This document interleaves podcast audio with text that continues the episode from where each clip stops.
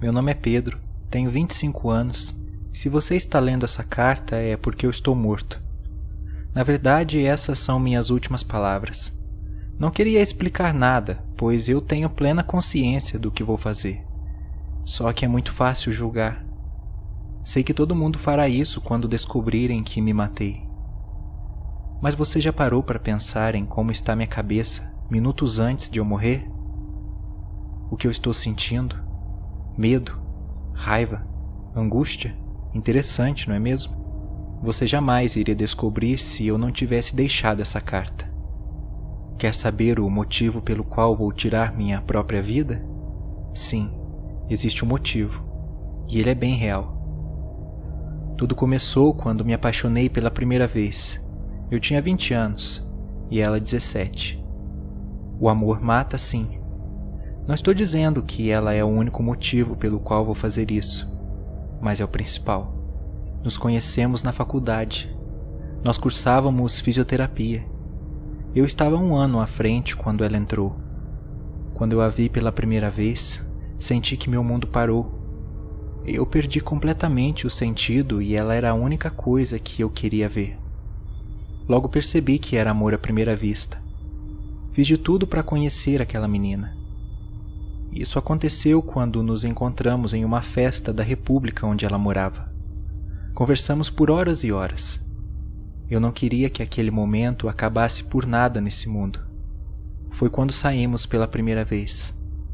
Depois que ficamos durante quase dois meses, começamos a namorar.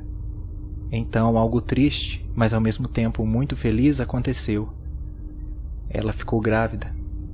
Uma gravidez indesejada que fez com que eu assumisse de vez o relacionamento. Foi um escândalo para as nossas famílias.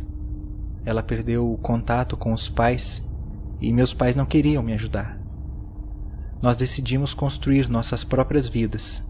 Largamos a faculdade eu consegui arrumar um emprego de ajudante de pedreiro e fiz um quartinho no terreno que deu para comprar. Nossa filha foi crescendo e a situação começou a ficar muito crítica. Não tínhamos dinheiro para nada.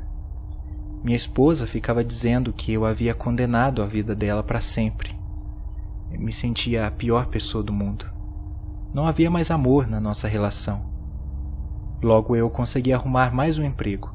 Trabalhava de servente durante o dia e entregador à noite. Em uma dessas noites, chegando do trabalho, vi um carro na porta de casa. Foi quando olhei pela janela e vi minha esposa me traindo. Havia um homem com ela naquele quarto. Minha filha no berço, dormindo, enquanto minha esposa transava com outro. Eu saí sem rumo depois daquela noite, comecei a beber compulsivamente. Não queria abandonar minha filha. Precisava continuar ao lado dela, mesmo com a traição da minha mulher. A bebida era o meu alívio. Virei um alcoólatra. E isso só gerou mais desgosto para minha família. Um dia, minha filha chegou em mim e disse que me odiava, que tinha vergonha de mim. Ela mal sabia falar mas nunca vou esquecer essas palavras. Foi quando percebi que já não fazia falta para ninguém. Meus pais me abandonaram, minha mulher me traiu e minha filha me odiava. Depois disso, comecei a sentir uma presença estranha em minha casa, como se alguém estivesse sempre comigo. Desde que pensei em me suicidar pela primeira vez, sinto algo perto de mim. Não é uma pessoa. É como se fosse uma força sobrenatural. Eu sinto.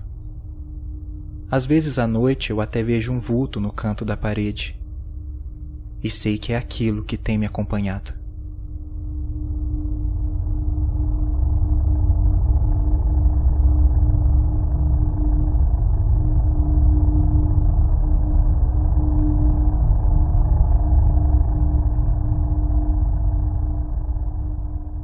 Não tenho medo.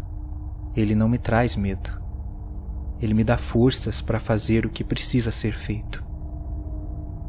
Eu já tentei recomeçar. Pedi conselhos a ele.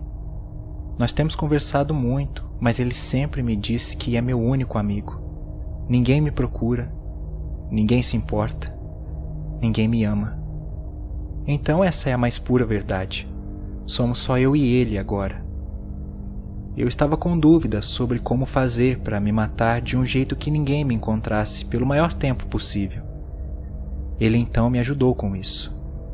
Eu amarrei uma corda no telhado e deixei o laço dois metros acima do chão. Vou pular de cima da cama, para que o impacto no meu pescoço seja maior.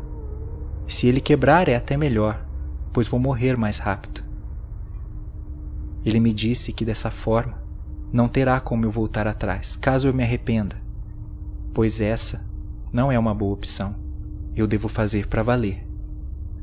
Ele também me disse que a melhor hora será quando minha esposa levar nossa filha na creche. Enquanto eu subo na cama e passo o laço no meu pescoço, ele tranca as portas e as janelas para ninguém ver ou ouvir. Esse ser tem me ajudado tanto. Já posso dizer que somos grandes amigos. E ele fica feliz em ouvir isso. Ele me disse que é um prazer me ajudar, ainda mais quando não se tem ninguém ao meu lado.